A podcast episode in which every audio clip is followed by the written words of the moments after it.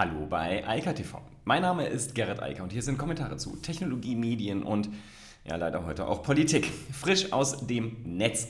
Aber zuerst mal geht es um Instagram. Ähm, Instagram hat eine sehr unschöne Position aktuell, um das mal positiv auszudrücken. Hier in Deutschland ist es zwar aktuell das größte soziale Netzwerk, also vor Facebook, aber es wird halt massiv angegangen, insbesondere von TikTok. Und deshalb folgt Instagram jetzt TikTok in den Formaten. Und außerdem auch ein bisschen Twitter, denn das Thema der Monetarisierung hat auch Facebook erwischt, aber dazu gleich. Außerdem gibt es Nachrichten zu NFTs. Das ist ja so ein Thema, was wirklich die Gefühle hochschaukelt, wenn man in die Social-Media-Diskussionen reinschaut. Ähm, auch die BBC schreibt dann, das könnte ein Abzockschema sein. Aber wie dem auch sei, Tim Berners-Lee hat jedenfalls den Source Code des Webs verkauft. Ähm, naja, theoretisch. Und äh, außerdem will Twitter ganz viele NFTs verkaufen. Und dann geht es ums iPhone 12, was wohl ein ziemlich großer Erfolg für Apple ist, um genau zu sein, der größte iPhone-Erfolg bisher. Und dann geht es, und das ist der politische Teil, um E-Commerce. Genau gesagt, die E-Commerce, das E-Commerce-Abkommen, das was bei der WTO verhandelt wird und außerdem in Brüssel. Ja. CNBC schreibt, Facebook is testing drastic changes. ja, Facebook möchte Instagram zum TikTok machen und daran arbeiten sie jetzt schon etwas länger, habe oft darüber berichtet. Uh, Reels ist die eine Sache, die Integration der Videos in den Feed die nächste und jetzt hat man erkannt, ja, das hilft aber nicht. Und Adam Mosseri hat gesagt, we are not longer a photo-sharing app. Ja, gut, das muss man den Leuten da draußen noch erklären, aber stimmt natürlich. Denn Instagram wird primär für die Stories verwendet. Nur, das Problem ist, die Stories von Instagram wirken halt im Verhältnis zu den TikToks vorsichtig gesagt altbacken, denn das sind ja irgendwie Fotos mit Text drauf und so ein Kram, während TikToks halt Videos sind und das Ganze im Vollformat, ähm, genauso wie auf Instagram, aber im Feed nicht. In, Im Instagram-Feed gibt es immer noch Squares, deshalb sagt er, We're no longer a Square Photo Sharing App. Ja, also Squares sind sozusagen jetzt irgendwann auch bei Instagram tot. Also man will letztlich das Konzept von TikTok jetzt auch komplett kopieren, nicht mehr nur noch indirekt über die Reels. Und das macht auch viel Sinn, denn TikTok wächst und wächst und wächst und wächst. Na, die kommen jetzt langsam auch an die Grenzen der Internetnutzer da draußen, aber ich denke, die 2 Milliarden äh, Marke ist nicht mehr so weit weg und das macht Facebook natürlich Angst, denn TikTok ist ja nicht einfach nur ein Videosharing-Tool, sondern halt ein soziales Netzwerk mit äh, umfangreichen Diskussionen, häufig mehr als sie auf Instagram oder Facebook noch stattfinden. Aber was Mossery auch sagt, ist, Instagram hat als Wettbewerber vor allem TikTok und YouTube. Also er erkennt einfach an, dass das Videoformat, das Bildformat, das Fotoformat überholt. Und das ist ja auch nichts Neues. Das kennen wir ja ähm, aus allen anderen Medien. So als äh, Kommunikationswissenschaftler kann ich nur sagen, ja, das ist nichts Neues. Fotos sind toll, aber das bewegte Bild ist dann doch ein bisschen toller. Und das Fernsehen hat heute ein bisschen größere Reichweite als die Zeitung. Und das Internet integriert all diese Medien und natürlich war es ja absehbar, dass mit den größeren Bandbreiten das Video sich durchsetzen würde. Und mit den Mobiltelefonen, oft genug hier drüber gesprochen, setzt sich jetzt natürlich vor allem das Hochformat durch und das gefällt vielen, äh, weder Fotografen noch äh, Videomachern übrigens, aber anderes Thema. Jedenfalls die Nutzer lieben das und setzen sich damit natürlich durch und zwingen Facebook jetzt einmal mehr auf, wie Instagram jetzt in diesem Fall auszusehen hat.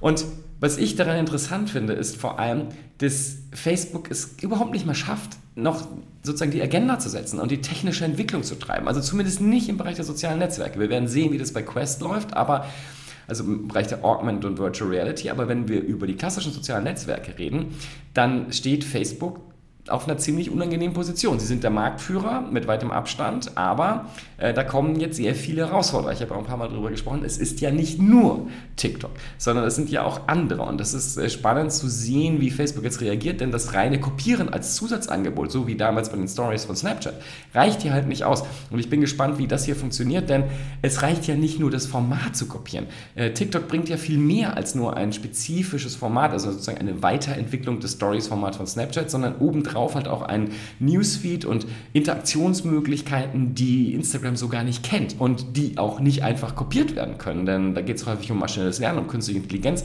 und da ist Facebook offensichtlich nicht so gut, denn wenn ich mir die Streams auch so meine persönlichen anschaue von Facebook oder Instagram und dann, dann mit TikTok vergleiche, das sieht nicht gut aus. Und ich denke, das merken andere Nutzer auch und deshalb hat TikTok diesen massiven Zulauf.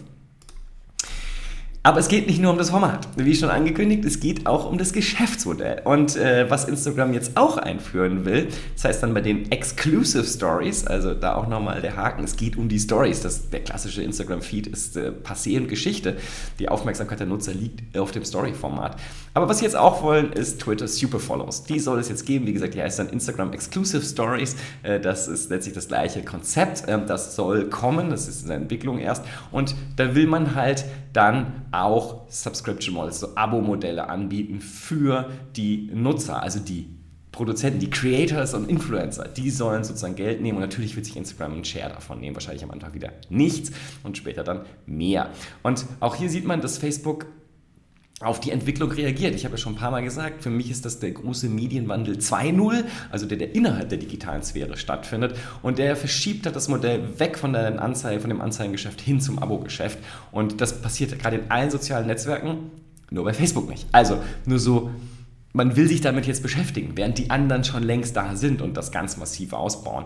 Also weggehen von Werbung und auch Schleichwerbung, also dem Influencer-Marketing, hin zu direkten Abo-Modellen, wo Menschen dafür bezahlen, dass sie entweder an Audio-Sessions oder halt auch an einfach nur zusätzlichen Tweets, Newslettern oder anderen Medienformaten partizipieren können und dafür halt Geld bezahlen.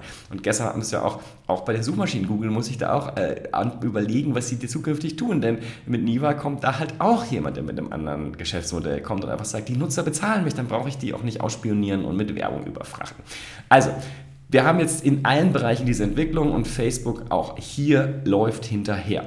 Facebook ist der Getriebene geworden und äh, das ist etwas, was sich vor ein paar Jahren niemand so richtig vorstellen konnte. Aber TikTok hat halt aus Facebook ja, die Situation geschaffen, dass der, der Marktführer jetzt massiv angegriffen wird. Und ich habe damals schon gesagt, vor zwei Jahren oder drei, ist es gut, dass endlich ein alternativer Anbieter da ist und endlich wieder Bewegung in das ganze Spiel kommt und es nicht alles stockt. Und das ist eine gute Entwicklung. Facebook muss sich jetzt anstrengen und Facebook sollte mal darüber nachdenken, ob es nicht mal Zeit wird, auch mal wieder der Trendsetter zu werden, also ein eigenes System anzubieten. Denn man muss ja ganz ehrlich sagen, Instagram haben sie ja auch nur dazu gekauft. Das ist ja keine Facebook-eigene Entwicklung, sondern das ist etwas, was sie gekauft haben als Abwehrmaßnahme gegen Instagram, weil man gesehen hat, Instagram läuft Facebook den Rang ab und äh, Zuckerberg hatte damit recht, zumindest hier in Deutschland. Nochmal zur Erinnerung, Instagram ist das größte soziale Netzwerk, nicht Facebook. Das war einmal. Ganz anderes Thema. NFTs, die werden zumindest genauso heiß diskutiert wie wahrscheinlich bei Facebook intern TikTok. Also, NFTs sind sozusagen etwas, was äh, die Menschen entweder bewegt oder extrem aufregt. Jedenfalls hat Tim Berners-Lee der Erfinder des Webs seinen, äh, sein NFT jetzt verkauft für satte 5,4 Millionen Dollar.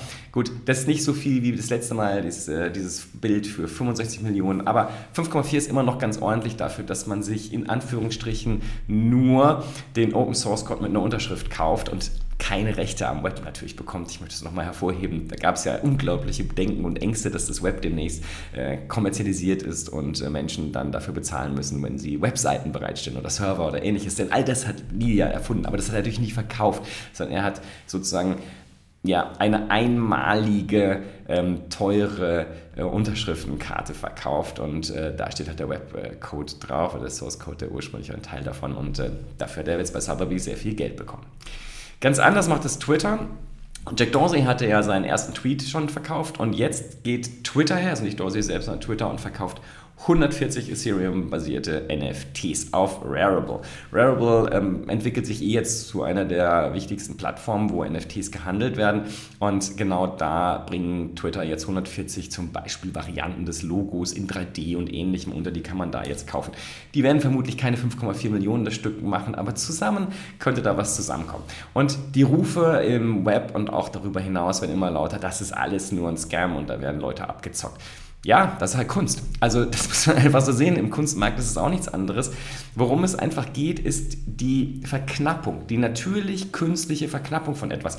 Ein Van Gogh ist auch nur künstlich verknappt. Äh, faktisch könnte man den duplizieren, nur dann ist er halt nicht von Van Gogh persönlich. Man kann ihn auch fotografieren, dann ist er also das Konzept ist ganz einfach etwas, was einzigartig ist, ist sehr teuer. Und NFTs sorgen einfach dafür, dass etwas, was eigentlich, wie zum Beispiel der Software Source Code, beliebig oft kopiert werden kann, einzigartig werden, weil es, äh, die Ethereum-Blockchain in diesem Fall für die Twitter-NFTs sagt, das ist das Original. Ja, also, du hast zwar keine Rechte an dem Twitter-Logo, aber dieses Twitter-Logo mit diesen äh, Federn in 3D, das gehört jetzt dir und das kannst du weiterverkaufen. Ähm, da gibt es auch keine weiteren Kopien von. Und das ist das Interessante, das ist das ganze Konzept. Hier geht es um Kunst, ähm, zumindest im Regelfall. Man kann natürlich auch NFTs mit viel mehr Rechten aufladen, aber das tut natürlich keiner. Es geht einfach darum, etwas zu monetarisieren und einzigartig zu machen oder zumindest vielleicht in der Auflage von 10 oder 100, was es sonst nicht wäre, was jeder ja jederzeit im Netz angucken kann, also inklusive dem Foto dieses neuen 3D-Twitter-Modells oder äh, Logos äh, oder dem Twitter-Logo per se. Ja, das Gegenteil von einzigartig ist das iPhone. Davon wurden nämlich in den ersten sieben Monaten schon 100 Millionen Stück verkauft. Warum ist das eine, äh, eine Meldung wert? Weil es sehr schnell ging, um das mal an die Wand zu werfen, zumindest hier auf YouTube. Ähm, das iPhone 12 hat sich fast so schnell verkauft wie das iPhone 6, also in fast der gleichen Geschwindigkeit diese 100 Millionen Marke überschritten und äh, verkauft sich auch weiterhin sehr gut. Und das Interessante ist dann noch, 29% der iPhone 12 Verkäufe sind iPhone 12 Pro Max. Und das ist insofern spannend, als das auch eine Steigerung ist zum iPhone 11 von 25 auf jetzt 29 Prozent. Wir sehen, wie sich das weiterentwickelt. Aber da ist ein großer Trend zu den größeren iPhones. Apple hat ja schon ange angekündigt, dass sie das ähm, iPhone Pro Mini nicht mehr anbieten werden. Also wird es wahrscheinlich keine Version 13 von geben. Persönlich finde ich das schade, muss aber auch zugeben, dass ich persönlich auch jetzt mit dem 12 zum ersten Mal auf ein, ein Max-Gerät gegangen bin. Schlicht wegen der Kamera. Und ich kenne auch andere Menschen, die nur wegen der Kamera den größeren größeren, das größere Format gewählt hätten, die eigentlich lieber ein kleineres wollten, aber dann das große wegen der Kamera genommen haben. Ich muss zugeben, bei mir kommt zusätzlich das, äh, der Bildschirm dazu, weil es schon sehr angenehm ist. Ich lese sehr viel daran und habe heute kein Tablet mehr, weil das brauche ich eigentlich nicht. Ich habe eigentlich immer ein Notebook oder ein iMac vor mir stehen, dann brauche ich nicht noch ein Tablet zum Lesen. Das mache ich direkt am iPhone. Deshalb ist das für mich jetzt so die Zwischenlösung zwischen kleinem iPhone und äh, Tablet einfach nur noch eins. Und ähm, damit ist das Thema dann auch erledigt. Jedenfalls spannend. Ähm, der echte Technologiesprung bringt es halt. Und man kann das hier auch ganz schön sehen. Es gibt halt alle drei Jahre diese großen Sprünge. Also das iPhone 6 war halt eine große Sache, das iPhone 10 war eine große Sache, jetzt das iPhone 12. Das ist sozusagen so, wenn die technischen Unterschiede halt massiv werden. Also damals beim iPhone 6 war es 4G, jetzt beim iPhone 12 5G Menschen, die nicht jedes Jahr ein neues iPhone kaufen, kaufen halt sehr gezielt dann, wenn wirklich viele neue technischen, äh, technische Veränderungen da sind. Häufig bei der Kamera, aber eben auch bei der Netzinfrastruktur und wie sozusagen die Konnektierung, Konnektivität aussieht nach außen. Deshalb nicht so verwunderlich. 4G, 5G, das sind halt große Sprünge in der Technologie und äh, die wollen Leute dann mitmachen. Auch die, die wie ich zum Beispiel ein iPhone locker drei Jahre benutzen. So, und dann noch abschließend, aber ich will da gar nicht so tief drauf eingehen. Netzpolitik.org hat einen sehr, sehr spannenden, lesenswerten Artikel zum E-Commerce-Abkommen, was gerade im Rahmen der WTO verhandelt wird. Und damit sollte man sich schon mal auseinandersetzen. Ich äh, fasse mir da auch an die eigene Nase. Ähm, das ist schon sehr spannend. Ähm, äh, Netzpolitik schreibt geheime Gespräche in Genf und ja, natürlich, das ist immer so, äh, wenn solche großen Verträge ausgehandelt werden, dann müssen die natürlich erstmal hinter verschlossenen Türen verhandelt werden, wo denn sonst.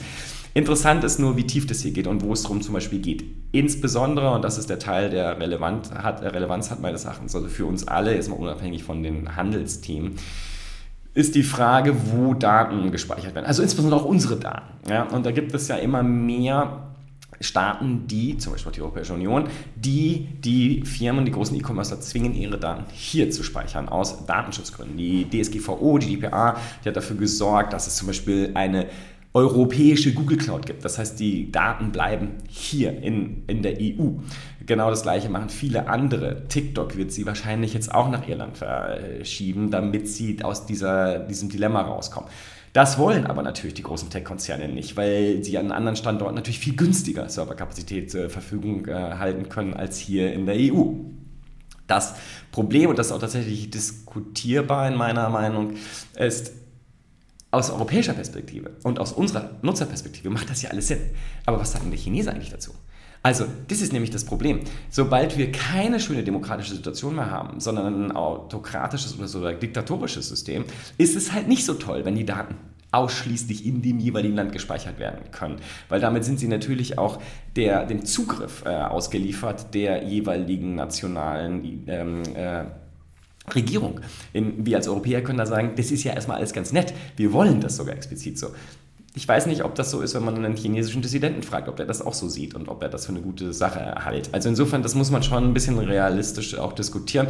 Ähm, natürlich aus unserer Perspektive wäre das eine sehr unschöne Situation, wenn dieses E-Commerce-Abkommen sagen würde, nö, nö, die Daten können auch sonst wo gespeichert werden, weil damit würde ja quasi wieder die GDPR ausgehoben, ausgehebelt. Insofern, ich bin gespannt, aber das Ganze wird sicherlich auch noch ein bisschen länger diskutiert. In diesem Sinne wünsche ich weiterhin eine schöne Woche und wir hören uns morgen. Bis dann. Ciao, ciao.